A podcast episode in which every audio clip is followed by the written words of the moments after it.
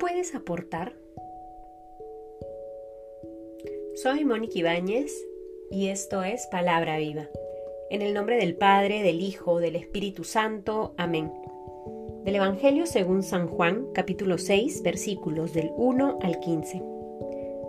Después de esto, se fue Jesús a la otra ribera del mar de Galilea, el de Tiberiades, y mucha gente le seguía porque veían los signos que realizaba en los enfermos. Subió Jesús al monte y se sentó allí en compañía de sus discípulos. Estaba próxima la Pascua, la fiesta de los judíos.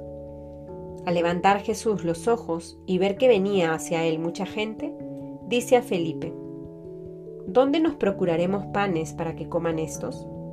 Se lo decía para probarle, porque él sabía lo que iba a hacer. Felipe le contestó, Doscientos denarios de pan no bastan para que cada uno tome un poco. Le dice uno de sus discípulos, Andrés, el hermano de Simón Pedro. Aquí hay un muchacho que tiene cinco panes de cebada y dos peces. ¿Pero qué es eso para tantos? Dijo Jesús, Haced que se recueste la gente. Había en el lugar mucha hierba. Se recostaron, pues los hombres en número de unos cinco mil.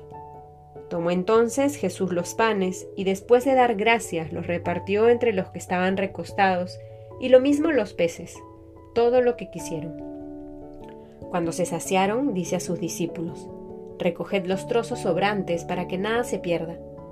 Los recogieron y llenaron doce canastas con los trozos de los cinco panes de cebada que sobraron a los que habían comido. Al ver la gente el signo que había realizado, decía, este es verdaderamente el profeta que iba a venir al mundo. Sabiendo Jesús que intentaban venir a tomarle por la fuerza para hacerle rey, huyó de nuevo al monte él solo. Palabra del Señor.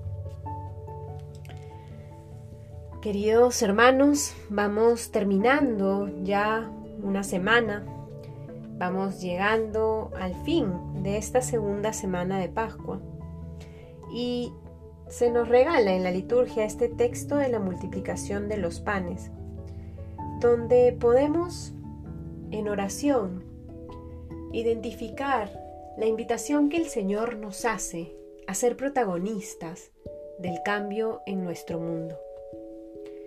Es un texto donde el Señor invita a sus discípulos a estar atentos a la realidad, a estar atentos a las necesidades de los otros.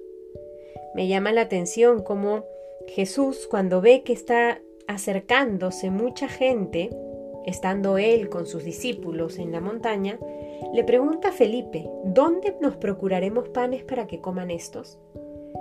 Les hace una pregunta a todos. Obviamente va dirigida a Felipe, pero invitándolos de alguna u otra manera a situarse frente a una realidad necesitada. Y es lo que el Señor nos invita hoy también a cada uno de nosotros, a mirar más allá de nuestro círculo, a no quedarnos mirándonos, el ombligo, sino alzar la mirada y ver a la gente que tenemos alrededor. ¿Qué necesidades tienen esas personas? ¿Dónde puedo conseguir panes para alimentar a esas personas? el Señor de alguna u otra manera los invita a la creatividad, los invita a buscar soluciones. Él va a hacer el milagro, Él ya sabe que va a multiplicar los panes y los peces, pero necesita de la cooperación de sus discípulos. Necesita de la cooperación de ese joven que tiene panes y que tiene peces.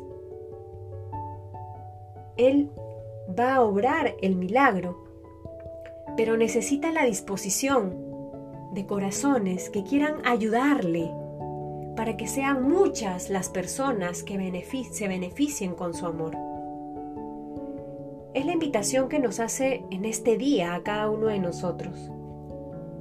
Por un lado, a estar atentos de lo que nos rodea, a estar atentos de las necesidades de los otros.